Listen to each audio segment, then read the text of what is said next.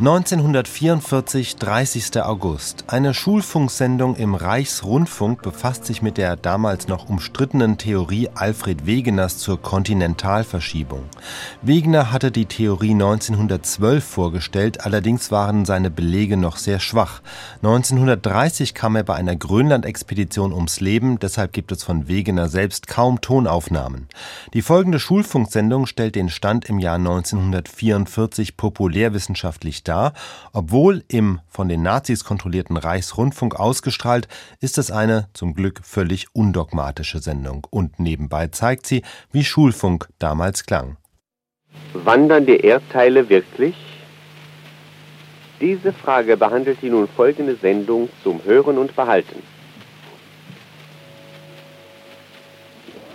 Du sagtest neulich, Festland sei kein Festland. Ganz richtig. Wir befinden uns auf recht schwankendem Boden. Und das ist doch schon bei Willem Busch zu lesen. Plötzlich will es Meier scheinen, als ob sich die Straße hebt, so dass er mit seinen Beinen demgemäß nach oben strebt. Der schwankende Boden ist nicht nur festgestellt worden von einem Menschen namens Meier, mit dem uns Busch bekannt macht. Und man spricht, betrunken sei er. Selber kam es ihm nicht so vor. Es ist auch von ganz nüchternen Gelehrten festgestellt, dass sich zum Beispiel Gegenden östlich von München in 20 Jahren um 66 mm gesenkt haben. Die Zahl ist zwar wirklich recht nüchtern, aber auch recht klein. Genügt dir vielleicht, dass sich die ganze skandinavische Halbinsel langsam hebt, oder besser gesagt aufbuckelt, und zwar bis zu einem Zentimeter im Jahr? Immer noch reichlich bescheiden. Oh, das sind seit der Eiszeit stellenweise schon 300 Meter, die sich das Land seitdem behoben hat. Oh, das klingt schon ganz anders. Leider weiß ich ja nun, dass es auf das Jahr umgerechnet nicht gerade viel ist. Vielleicht war die Entwicklung früher einmal lebhaft, als sich die großen Gebirge bildeten. Heute ist die Erde doch schon recht geruhsam geworden. Ich glaube, du tust unserer Erde da Unrecht, wenn du ihr solche Alterserscheinungen vorwerfen willst. Früher haben sich zwar große Gebirge aufgefaltet, aber wenn man es umrechnet, betrug die Bewegung damals nur einige Zehntel Millimeter im Jahr, während sie heute immerhin einige Millimeter beträgt und in Japan sogar einige Zentimeter im Jahr erreicht. Heißt das nun, dass man sich die Bewegung dauernd und gleichmäßig denken muss? Dauernd schon, aber nicht gleichmäßig. Es gab aber wohl schon ruhigere Zeiten im Leben unserer Erde als die gegenwärtigen. Das kann man wohl sagen. Auch erdgeschichtlich gesprochen. Gelegentlich und stellenweise kommen auch heute recht erhebliche Bewegungen vor. In Alaska erfolgten bei einem Erdbeben Hebungen bis zu 15 Meter. Und beim japanischen Erdbeben von 1923 konnte man untermeerische Hebungen bis zu 250 Meter und Senkungen bis zu 400 Meter messen. Hm, das lässt sich hören. Aber wenn das einmalig bliebe, wäre wieder nichts gewonnen. Ja, leider ist unser Leben zu kurz, als dass wir die Wirkungen beobachten könnten. Aber die Wissenschaft hat versucht, Aufnahmen von der Erde sozusagen mit dem Zeitraffer zu machen. Ich zeige euch einige dieser Aufnahmen aus dem Buch von Wegener. Augenblick mal. So, hier seht man. Bitte. Das ist sehr traulich. Da liegen ja alle Erdteile auf einem Haufen. Alle dicht beieinander um Afrika herum. Südamerika passt tatsächlich gerade an Afrika heran. Und Nordamerika auch ganz gut an Europa. Ja, vielleicht sah unsere Erde einmal so aus. Dann müssten aber die Erdteile sich nachher auf die Wanderschaft begeben haben. Und hier, auf dem zweiten Bild, haben sie sich tatsächlich schon etwas auseinandergelebt. Und auf dem dritten leben sie schon ganz getrennt. Fast wie heute. Ja, Wegener glaubt, dass wir nicht nur mit Hebungen und Senkungen, sondern auch mit horizontalen Verschiebungen rechnen müssen. Hätte ich euch gleich gesagt, dass Verschiebungen in der Horizontalen auch heute vorkommen und dass einzelne Punkte bei München sich in 20 Jahren um 35 mm seitlich verschoben haben, oder dass sich in Kalifornien bei einem Erdbeben ein ganzer großer Landblock um 1,6 Meter längst einer Spalte nach Norden verschoben hat, das hätte euch wieder nicht imponiert. Sicher nicht. Aber wie ist Wegener auf die Idee gekommen? Verzeihung, ich habe doch schon von einem Wegener gehört, der eine Grönland-Expedition machte und dort ums Leben kam. Ja, das ist derselbe. Derselbe Alfred Wegener. 1930 hat er in Grönland sein Leben für die Forschung geopfert. Aber du fragtest, wie er auf diese Idee gekommen ist. Ja, die erste Idee der Kontinentalverschiebung kam ihm bei der Betrachtung der Weltkarte unter dem unmittelbaren Eindruck der Parallelität der atlantischen Küsten. Auf den Gedanken hätte auch eine Frau kommen können. Auf Ähnlichkeiten verstehen wir uns doch im Allgemeinen besser als ihr. Aber der Mann hat recht. Die atlantischen Küsten passen auffällig gut zusammen. Aber im Indischen Ozean hat er gemogelt. Da hat er doch auf der Zeichnung die Länder stark entstellt. Zum Beispiel hat er Indien sehr lang gezogen und es mit der Spitze ungefähr bis zur Südspitze von Afrika gereckt. Ja, du musst dir denken, das Himalaya-Gebirge war ja damals noch gar nicht da. Wir würden es nun ausblätten und seine Falten wieder glatt streichen. Dann könnte es schon stimmen, dass Indien so lang wird. Und für die Verdrehung der anderen Erdteile gibt es auch mancherlei Gründe. Ja, aber die Ähnlichkeit der Küsten allein ist doch kein ausreichender Grund für die Annahme, dass ganze Erdteile gewandert sind. Das lässt sich doch sicher auch noch anders erklären, wenn es nicht überhaupt reiner Zufall ist. Ja, schön. Also, wie würdest du das denn erklären? Es gibt Unterfamilien und sogar Gattungen von Tieren, die auf beiden Seiten des Atlantik vorkommen. Manchmal sogar nur an der dem Atlantik zugekehrten Seite der beiden Festländer. Zum Beispiel bestimmte Regenwürmer oder Gartenschnecken. Und das schon lange, bevor Amerika entdeckt war. Hm, da diese Tiere ja nicht gut über das Meer kriechen können, bleibt eigentlich nur eine Möglichkeit. Es muss einmal eine Landverbindung bestanden haben. Tja, und wo ist jetzt diese Landverbindung? Vielleicht zusammengebrochen. Ja, und die heute getrennten Küsten lagen einst ganz dicht beieinander und haben sich erst später voneinander getrennt. Auch das ist natürlich denkbar. Aber wie wollte Wegener entscheiden, was stimmt? Ja, was hältst du zunächst für wahrscheinlicher? Dass auf tausende von Kilometern Festland auf dem Boden des Ozeans gesunken ist oder dass Festländer auseinander schwimmen? No, das ist Geschmackssache.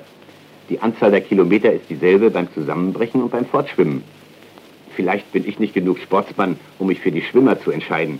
Ich bin eigentlich mehr für die Einbrecher. Hat denn Wegener keine richtigen Beweise? Die Einsturztheorie verträgt sich vor allem schlecht mit der Lehre von der Isostasie. Was ist denn das? Tja, diese Lehre sagt, dass die Erdoberfläche in Bezug auf die Schwere weitgehend ausgeglichen ist oder mindestens das unzweifelhafte Bestreben dazu zeigt.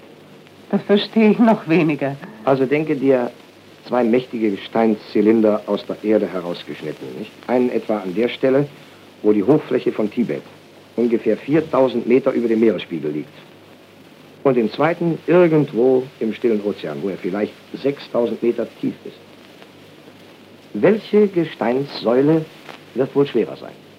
Natürlich die aus Tibet, denn die ist ja viel höher. Seltsamerweise ist das aber nicht der Fall. Beide Zylinder haben ungefähr dasselbe Gewicht. Ja, dann müssen die beiden Säulen aus verschiedenem Material bestehen. Das unter dem Ozean muss ein größeres spezifisches Gewicht haben. Richtig. Und deshalb zog Wegener den Schluss, Ozean und Kontinent sind von Natur verschieden. Es kann deshalb auch niemals Festland in größerem Umfang Tiefseeboden werden und ebenso wenig Tiefseeboden in größerem Umfang Festland. Das spezifische Gewicht des Materials, aus dem der Ozeanboden besteht, deutet auf Sima. Davon haben wir ja neulich erst gesprochen. Ach ja, das war doch das Material, aus dem der äußere Gesteinsmantel der Erde besteht. Das Wort war eine Zusammenziehung von Si Mhm. und Ma, von Silizium und Magnesium. Richtig, dessen Hauptvertreter der Basalt ist. Und das Material, aus dem die Kontinente bestehen, nennen wir Sial. Denn es besteht in der Hauptsache aus Silizium und Aluminium. Seine Hauptvertreter sind Gneis und Granit. Die leichteren Sialschollen ruhen also auf dem Sima, tauchen auch etwas ein, schwimmen auf ihm wie Schlacken auf der Eisenschmelze.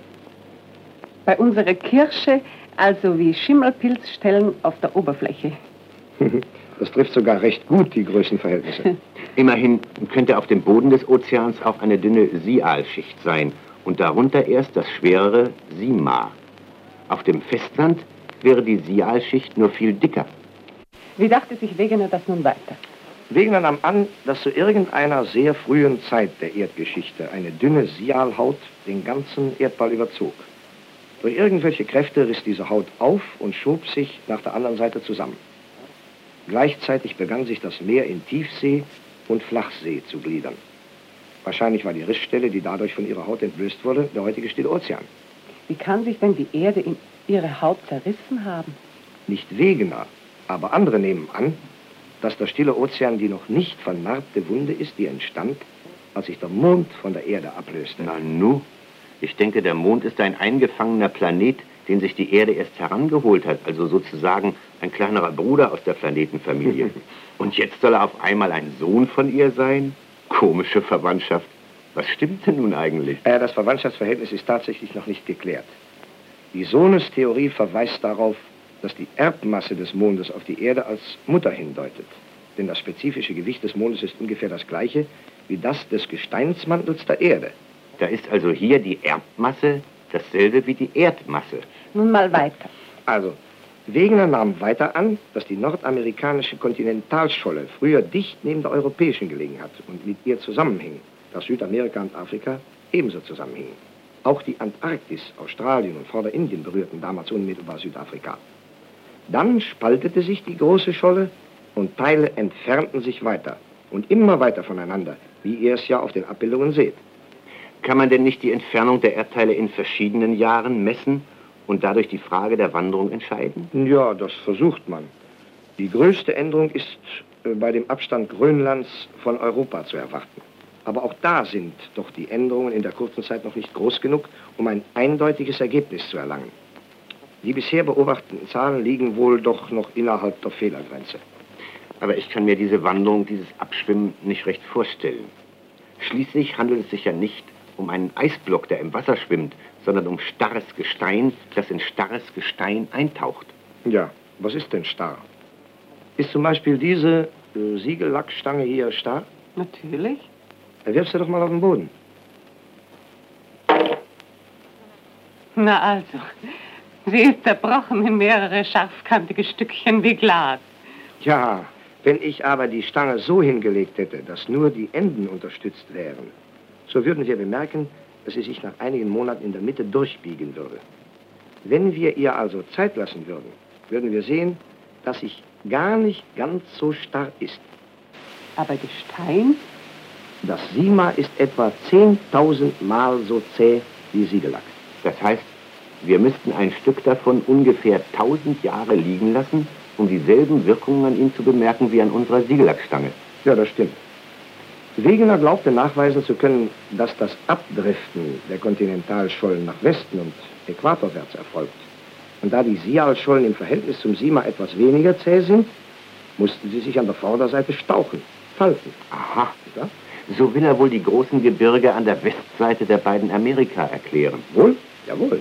Und auch andere Erscheinungen sucht er durch die größere Zähigkeit der Sima-Schicht den Sialschollen gegenüber verständlich zu machen, die je nach ihrer Größe beim Abdriften verschieden stark gehemmt werden. Und wie stehen andere Gelehrte zu diesem Gedanken? Aber vieles ist dann noch umstritten.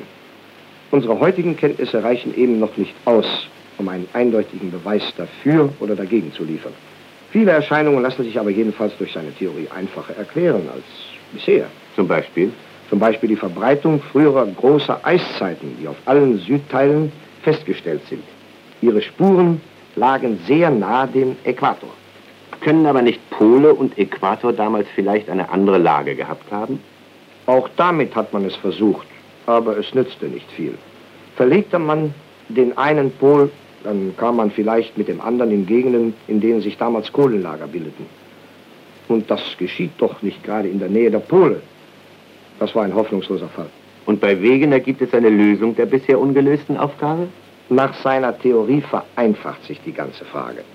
Die Kontinente der damaligen Zeit rücken zusammen, sodass die Eisspuren nur noch eine verhältnismäßig kleine Fläche bedecken und sie kommen viel näher an die damaligen Pole zu liegen.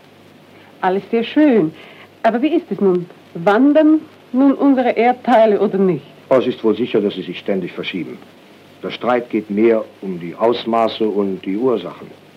Mir ist eigentlich der Gedanke, dass wir nur etwas verfrachtet werden, auch angenehmer, als der Gedanke, dass wir einige tausend Meter in die Tiefe sinken und unter dem Ozean verschwinden würden. Ja, ich glaube, wir brauchen uns darüber keine Sorgen zu machen.